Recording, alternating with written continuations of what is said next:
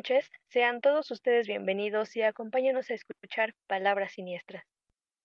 Esta noche me acompaña Don Angustias nuevamente y pues quisiera presentarle, preguntarle cómo estás. Hola, ¿qué tal? Pues bien, muchísimas gracias. Aquí emocionado de ver qué nos depara este bonito episodio. Nos deparan cosas muy interesantes, los invitamos a que se queden hasta el final. ¿Y qué te parece si comenzamos y nos narras nuestra primera historia? Así es, y nuestra primera historia es un poquito larga, un poquito demasiadamente larga. Eh, y pues bueno, ya saben, es enviada aquí por nuestro querido amigo ya colaborador, Don Tragedias. Y esta historia se titula En la penumbra del olvido. Es de Salta, Argentina, y es una historia de terror muy real, o al menos eso se cree por allá. Don Enrique, nieto, era un hombre curtido por la vida, bravo y guapo para el trabajo en el campo. Se vanagloriaba de ser un excelente jinete y que nadie conocía mejor al campo como él. Llegaba el sábado y era común verlo rodeado de mujeres y amigos en la cantina del pueblo. Potra, una yegua negra azabache, era su fiel corcel, y a donde iba don Enrique estaba ella. Uña y mugre eran los dos. Una tarde, mientras cabalgaba de regreso del trabajo, se apareció una víbora en medio del camino. Otra, asustada, levantó sus patas y por la inercia del peso cayó encima de su jinete. El brazo izquierdo del viejo se llevó la peor parte. Enrique se levantó como pudo y de un solo machetazo la serpiente encontró su final. No quiso ir al hospital ni que los médicos vieran su lesión. Los días pasaron y el brazo en vez de mejorar solo empeoró. La piel se volvió morada y, emitía un olor nauseabundo. Solo cuando el dolor se hizo insoportable recurrió al galeno del pueblo. El pronóstico no era el mejor. Gangrena en estado avanzado. De esta manera don Enrique perdió su brazo izquierdo. ¿Usted sabe que siento el brazo como si aún estuviera ahí? El médico me dijo que eso se llama dolor fantasma. ¿Dolor fantasma, tío? Pregunté curioso e intrigado. Algunas veces me da frío, calor, hormigas como si proviniera de mi mano que ya no está. Todo está en mi cabeza, me dijeron en el hospital, respondió don Enrique. Dolor fantasma. Desde que escuché la frase por mi tío, se me quedó grabada en la mente. Tan así sería la cosa para que nuestro cerebro piense que algo ya no existe, pero que todavía está allí. Y si algo que no debiera existir existe, hay muchas cosas que no sabemos, y una de ellas es lo que ocurre con la muerte. ¿Habrá algo después de ella? Me atrevo a decir que sí por el hecho que viví. De joven iba a cazar y a pescar muy seguido al río Bermello. Pagaban muy poco en los aserradores y la plata no alcanzaba para subsistir. De alguna manera uno debe de ingeniárselas y la caza era mi forma de afrontar la vida. Una tarde de viernes, alrededor de las cuatro de la tarde, salí para el monte con mis cinco perros. No fui a la zona donde siempre iba. Esta vez deseaba ir al arroyo, Linares. El afluente de agua era perfecto. Se reunían a su alrededor piedras de chanclos salvajes. Para llegar se debía atravesar un viejo camino maderero abandonado por los años de desuso. El clima esa tarde estaba insoportablemente caluroso. El aire se hallaba muy seco y el sol quemaba a más no poder. Caminé en medio del monte hasta que vi un montículo de tierra, una lomita, y en la cima un frondoso árbol. Llegué hasta allí y me senté a descansar. Mientras recuperaba el aliento, permanecía atento a los ladridos de mis animales. La jauría de perros hacía tiempo que me había abandonado. Los canes estaban acostumbrados a ir tras las huellas de los chanchos, estos animales suelen andar en manadas grandes.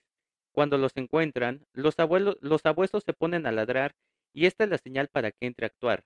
Extrañamente los perros no ladraron ni una sola vez. Mientras navegaba en mis pensamientos, me di cuenta de algo. Muy cerca mío estaban dos piedras grandes con nombres inscritos en ellas. Estaban alrededor del tronco del árbol. Caí en cuenta que eran dos tumbas viejas. Tragué saliva y sin perder tiempo me levanté y comencé a caminar por el sendero de tierra. Recorrí poca distancia y observo que a unos metros, en dirección contraria a la mía, venía por el mismo camino un hombre. El tipo traía un machete en la mano derecha y vestía ropa sucia, rota, andrajosa y un sombrero de ala ancha. El lugareño me vio e inmediatamente extendió la mano. Correspondí al saludo con respeto. ¿Qué anda haciendo por estos lados que no hay nada, amigo? Vine con mis perros a cazar. Hace rato que se fueron y ahora no los encuentro. Ah, dígame, usted, usted recién estuvo sentado en aquel árbol. No sé si se dio cuenta. Allá hay dos tumbas. Sí, sí me di cuenta. Por eso me vine de ahí, señor. Le comento. Estas tumbas son de dos obrajeros que trabajaban hace años cortando madera a pura hacha. Ambos eran amigos, habían venido desde Santiago de Estero para una mejor vida. Una vez se pusieron a beber y se desconocieron. Uno de ellos se enojó en la discusión, agarró un machete y en el descuido del otro le asestó un machetazo en la cabeza. El golpe produjo una hemorragia muy fea en la víctima y cayó al piso. El hombre, a ver que había matado a su amigo, se fue y se sentó a seguir viviendo hasta que se durmió. Sin embargo, el otro sobrevivió. Lastimado y en medio y medio muerto, recuperó algo de fuerza, se levantó y agarró un hacha, caminó hasta donde estaba dormido su agresor y le partió la cabeza. Allí cayeron los dos, uno murió del hachazo y el otro por el de sangre hemorrágico. Al día siguiente la gente que trabajaba en aquel campamento maderero encontraron los cuerpos y los enterraron juntos en ese árbol donde usted estaba hace rato, mi amigo. ¿Cómo sabe usted tanto y tan detallado? ¿Acaso fue testigo o era conocido de ellos? Porque es de terror lo que me cuenta, señor, pregunté al hombre. No, no, no, yo soy uno de los muertos. A mí me mataron ahí. Qué buena historia. Y no me esperaba que me dijera que es usted uno de los muertos. Sonreí. El hombre me miró serio por unos segundos y al final también sonrió. Nos despedimos y cada uno siguió su camino. Seguí buscando a los gritos a mis perros por el mismo camino. Al cabo de media hora, del costado de la senda sale otro lugareño de la zona. No obstante, a este sí lo conocía. Se trataba de don Tomás Villafuerte, un gaucho que tenía tierras y animales por estos lugares. Don Villafuerte me saluda y nos ponemos a charlar, y en el calor de la conversación sale lo siguiente.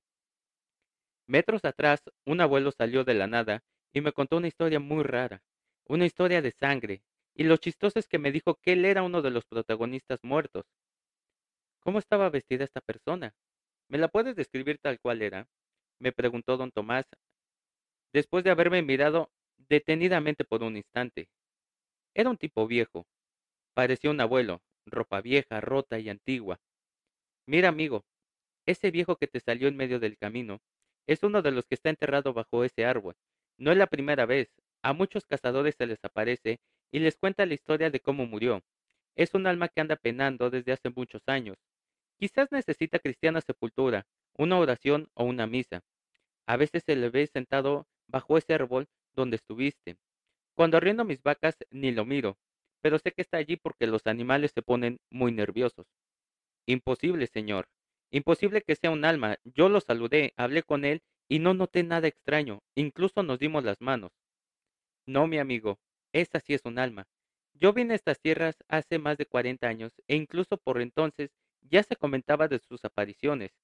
Tenía quince años cuando lo vi por primera vez y ahora tengo más de cincuenta y sigue tal cual el viejo. No es malo, al fin y al cabo no te hace nada, pero el hombre está muerto desde hace mucho. La impresión me invadió, me puse raro, pensativo. Me habían asustado anteriormente, pero nunca pensé en tocar y hablar con alguien que ya no estaba en este mundo. Qué interesante historia. Me impresionó mucho porque a final de cuentas pues era una un alma que estaba pendiente, o sea, no había trascendido, pero a final de cuentas fue un alma este tranquilita que le gustaba echar plática sobre lo que le había pasado. Y seguramente así hay muchísimas eh, muchísimas anécdotas de gente que haya vivido algo similar. ¿De qué manera tú puedes darle esa forma de que puedan trascender? O sea, ¿cómo puedes ayudar a esas personas? Hay mucha gente que dice que con una misa, con una oración, etcétera, pero no se sabe realmente cómo podrían, bueno, yo no sé realmente cómo podrían, a, cómo podría ayudar a que trascendiera una persona. Bueno, eh, se supone que ellos trascienden mediante la luz.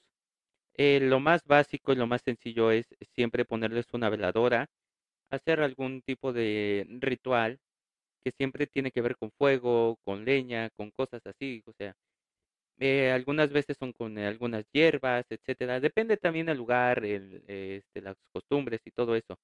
Pero este, si algo es muy cierto es que eh, yo creo que nunca nos hemos podido imaginar una situación como estas y realmente no sabríamos qué hacer en una situación como estas. Entonces, es complicado, es extraño, pero pues eh, a mí sí me hubiera dado terror y yo nunca me hubiera vuelto a parar por ese lugar. No, ¿te imaginas? O sea, piensas que es una persona normal y, y resulta que no, eso yo creo que eso es lo más, lo que más te impacta. O sea, tú estás tranquilo y resulta que no, que era otra cosa. Pero, ¿qué te parece si seguimos con, con este episodio y vamos al dato paranormal que tenemos esta semana? Y este dice así. Los espíritus malos que murieron de una forma horrible no aceptan que fallecieron y sienten pena por no poder regresar al mundo de los vivos. Sienten una rabia incontrolable y si te tienen en la mira, no pararán hasta que te lleven con ellos al mundo de las penumbras. Es algo como lo que estamos platicando ahorita con esta anécdota que nos tocó, o sea, esta persona pues de alguna manera murió de una manera complicada, ¿no? Entonces igual por eso se quedó en medio, pero ¿qué dices acerca de este dato paranormal? Pues que es totalmente cierto, ya lo hemos platicado en algunos otros episodios. Eh, en muchas ocasiones eh, te vuelves blanco de algunas almas, de algunos eh, seres eh, paranormales de bajo astral que no han podido trascender que se encuentran eh, pues estipulados, estipulados en algún este en algún entorno, sí, en alguna dimensión y pues nada, simplemente a veces eh, hay que tener cuidado porque si te llega a tocar uno de estos espíritus malos, digámoslo por el- este estilo, pues eh, te pueden eh, hacer la vida de imposible hasta que te lleven con ellos y pues eh, uno, bueno, sabe uno que son muy pocas las personas que han podido ir al, al otro mundo y han podido regresar. Es muy interesante y sí, lo hemos platicado vari- en varias ocasiones. Y pues bueno, ¿qué te parece si continuamos aquí con este episodio y con el debate que hacemos cada semana? En esta ocasión tenemos un video muy interesante que queremos analizar y se llama Se grabó mientras dormía y descubrió algo aterrador. Don, don Angustias, ¿nos quisieras platicar más o menos de qué va este video?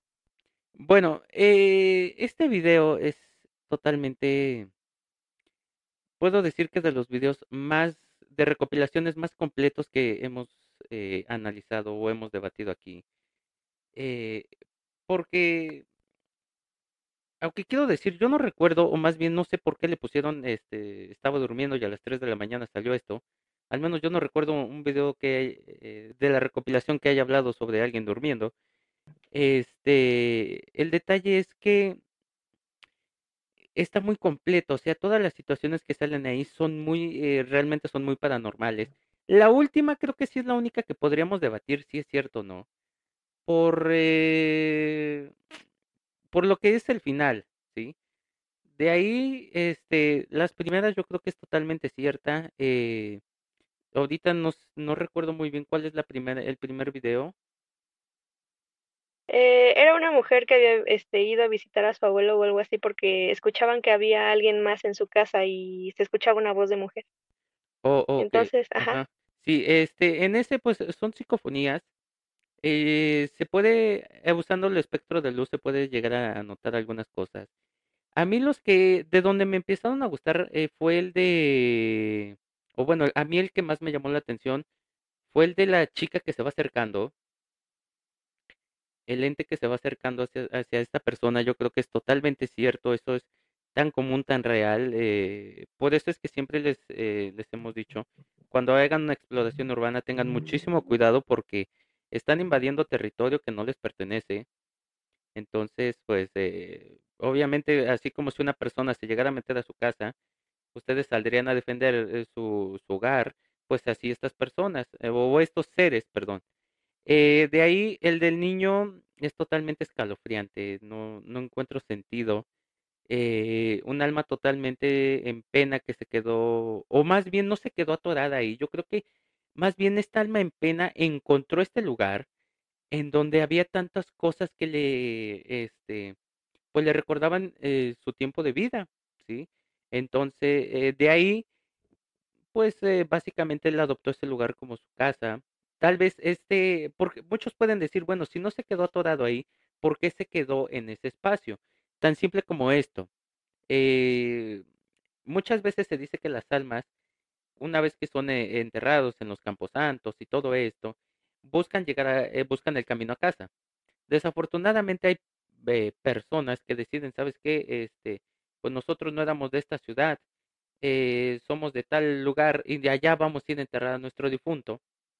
Entonces, este, pues un difunto, una persona que ya trascendió, bueno, que no trascendió, que ya pasó al siguiente plano, no tiene un GPS, no tiene un mapita, no tiene nada y no sabe el camino. Entonces lo que pasa es que el primer lugar que encuentra acogedor o que tiene toques, tintes, matices de lo que era su vida, cuando estaba vivo, perdón, eh, eh, pues nada, ahí se queda, adopta ese lugar.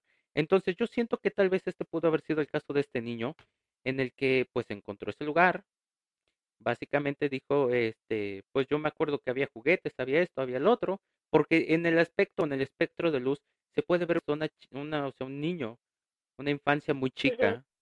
Entonces, eh, pues eh, de haber dicho, pues este, esto me recuerda a mi, mi, mi vida. Y además, de, como es una zona cargada de muchísimas energías, porque los niños pues ríen, juegan, bromean, están felices casi todo el tiempo.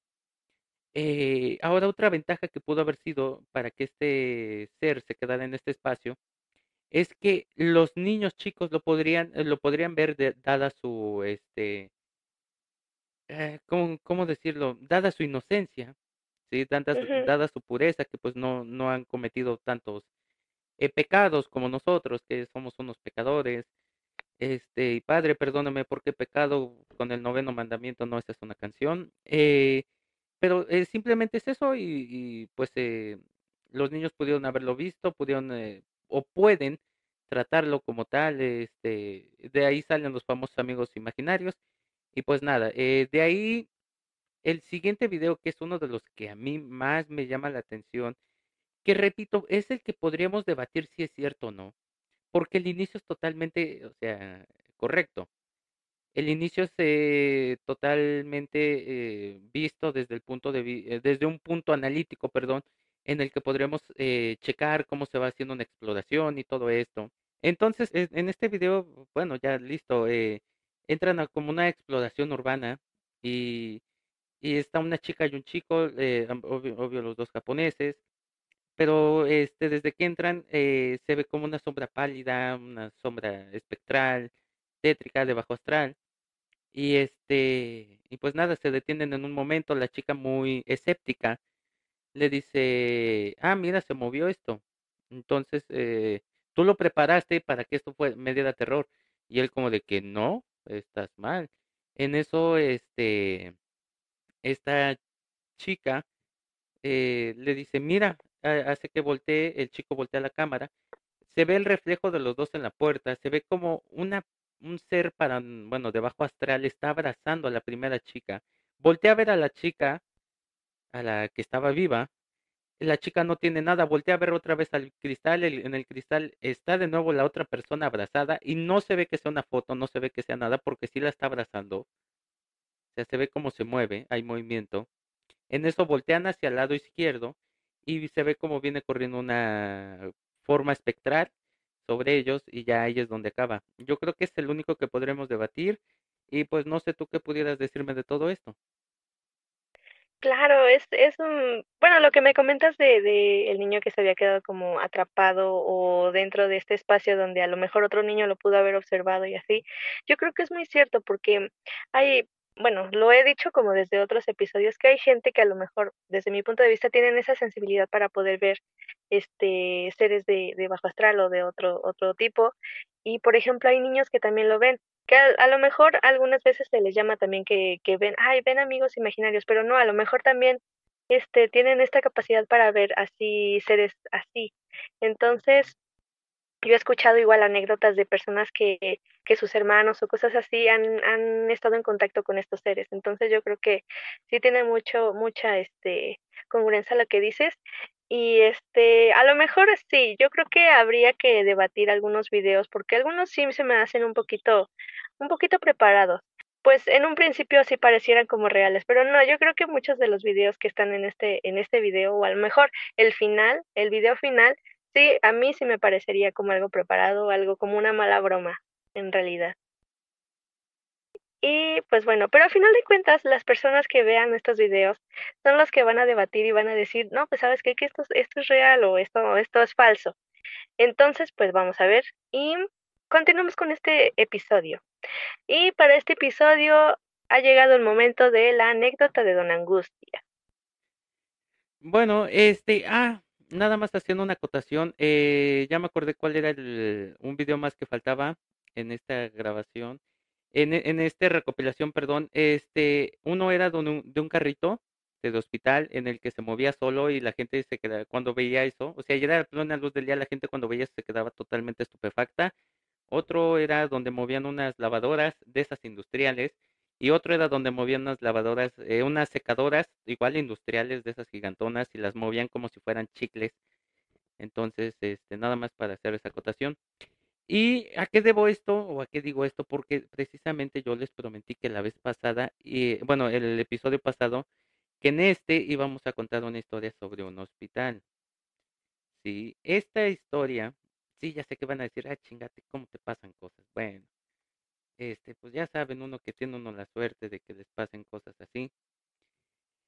Corría el año del 2000, quién sabe cuánto, porque no les voy a decir mi edad.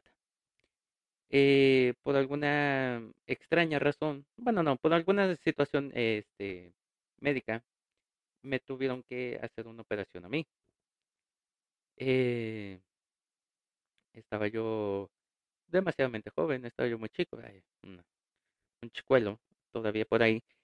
Y me acuerdo, sí, una criaturilla, una, este, y ya, me acuerdo que el doctor dijo, ¿sabes qué? Te van a operar, te, tenemos que operar, así asado, la operación es así, es esto, el otro, y nada, yo no quería yo, obviamente tenía yo miedo, pero, este, pues, mm, no tenía yo otra, o sea, o lo hacía yo por la buena o lo hacía yo por la mala, sí, básicamente. Y ya, eh, me opera, bueno, me, me iban a operar y este, por alguna buena idea se les ocurrió operarme en Semana Santa. En Semana Santa se les ocurrió operarme. Me acuerdo perfectamente de la fecha y todo, pero no se los voy a decir. Eh, listo, me operaron. Eh, me ingresaron al hospital. Me acuerdo que estaba yo en el piso número 7. No sé si ya habrán cambiado los órdenes de los pisos, porque según en ese momento ese era el piso para, para niños, era el área de niños. Y ya me acuerdo que este que nos fuimos, eh, me, ingresaron y todo, me pusieron, eh, ya me subieron a piso, me colocaron, me entregaron cama.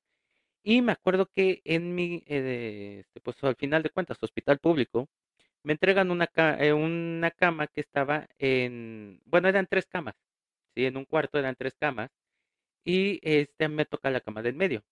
Afortunadamente para mí, porque no estaba yo ni en la cama del, donde estaba el pasillo que daba las luces, ni en la cama que estaba hacia la ventana, donde pues obviamente las luces de las este, artificiales y todo esto, y durante el día el solezazo y eso, pues no me iba a pegar. Eso es lo único bueno que yo le vi al, hospital. Ya pasó eh, esa etapa.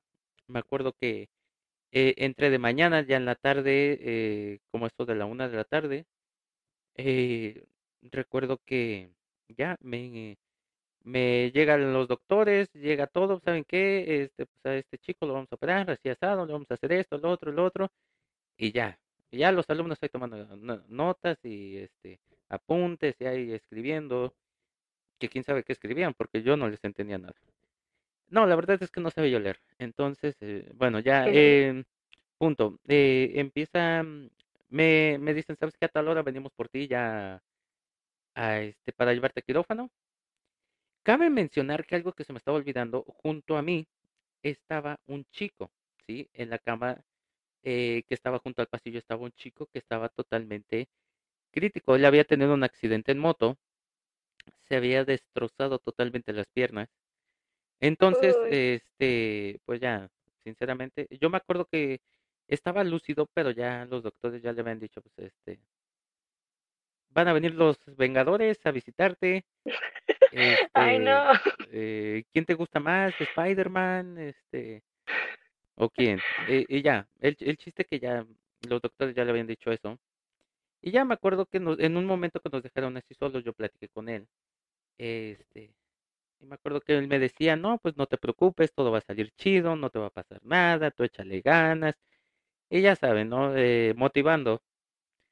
Y ya, este, me acuerdo que todavía cuando, cuando ya me iban a llevar a quirófano, este, en ese largo travesía que te dan, ese tour por el hospital en, la camilla y vas, y ya eh, vas ahí con la batita y toda la cosa. Y, recuerdo que este, le digo, pues nos vemos al rato.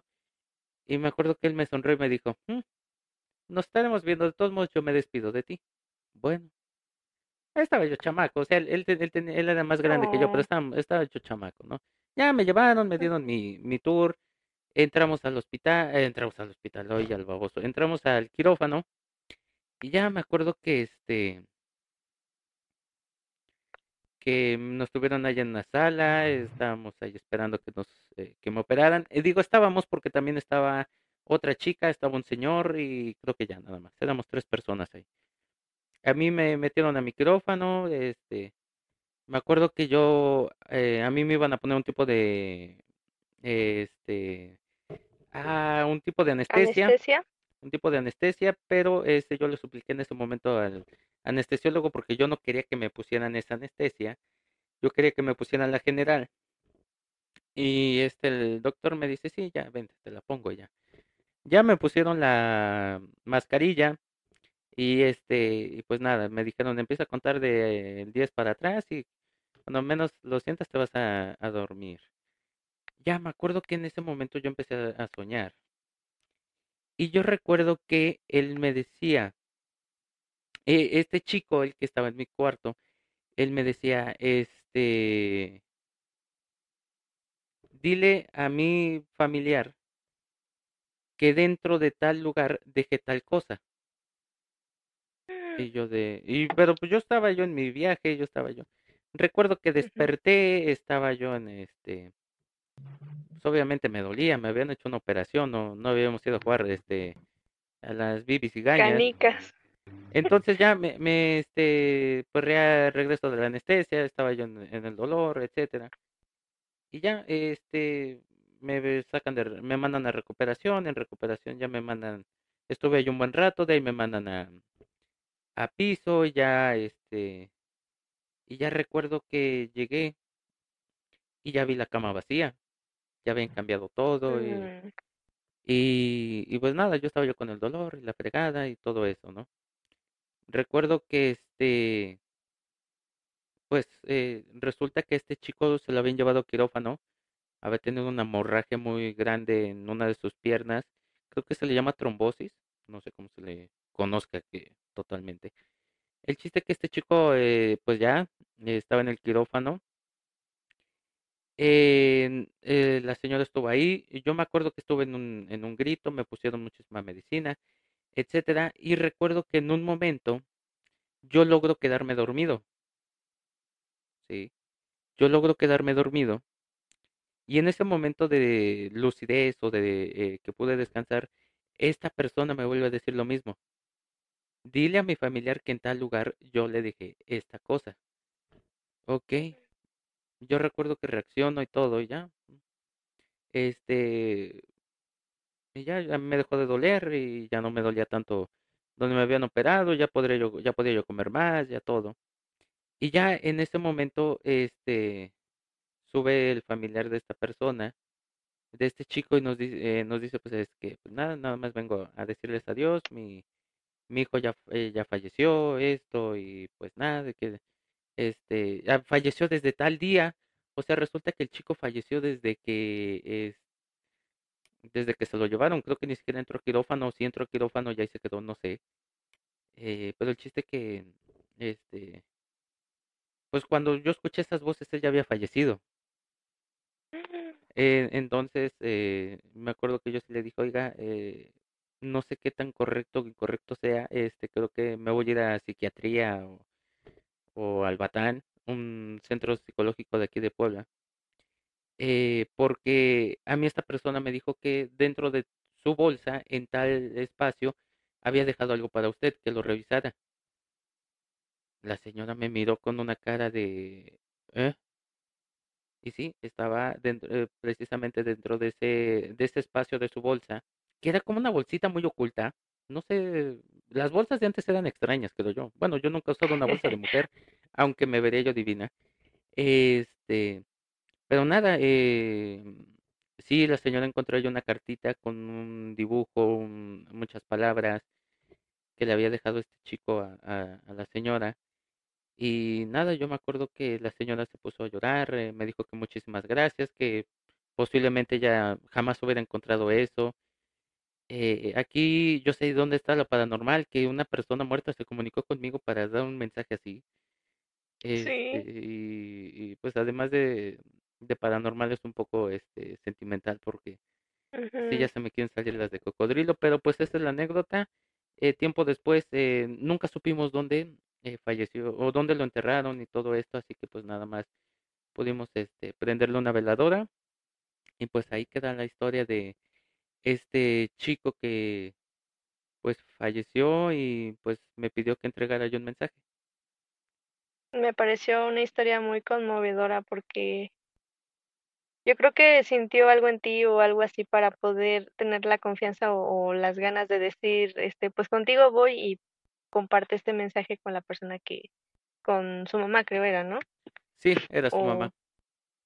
ajá, entonces a mí esta historia me pareció muy conmovedora y, y sí lo creo que sí pueda suceder y que más personas puedan tener esta, esta anécdota también. Muchísimas gracias por compartirla. ¿Y qué te parece si nos dices que continúa en este episodio? Y bueno, ya para finalizar este bello y chulo y precioso episodio, tenemos una última narración y será nuestra anfitriona, Dama Demencia, quien no la contará. Esta historia se llama Llegó con la lluvia. Fue un día como cualquier otro, soleado y agradable. No se prevía lluvia. Mi madre fue la única que, la, que en la tarde dijo que algo no le gustaba en el ambiente. Mi padre le dijo que dejara de ser un ave de mal agüero. Mi madre le respondió que solo era una sensación extraña, y no era culpa de ella sentirse así. En casa mi madre era creyente tanto de la religión católica como de las buenas y malas energías.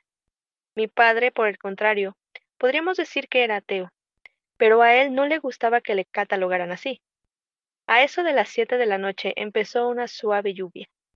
La verdad nos agradaba para que refrescara el jardín, pero sabíamos que no estábamos en la época de lluvia.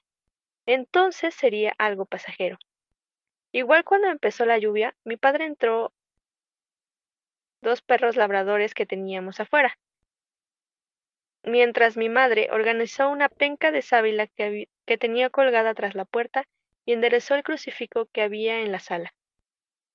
Mi padre la miró con cara de pocos amigos, pero no le dijo nada.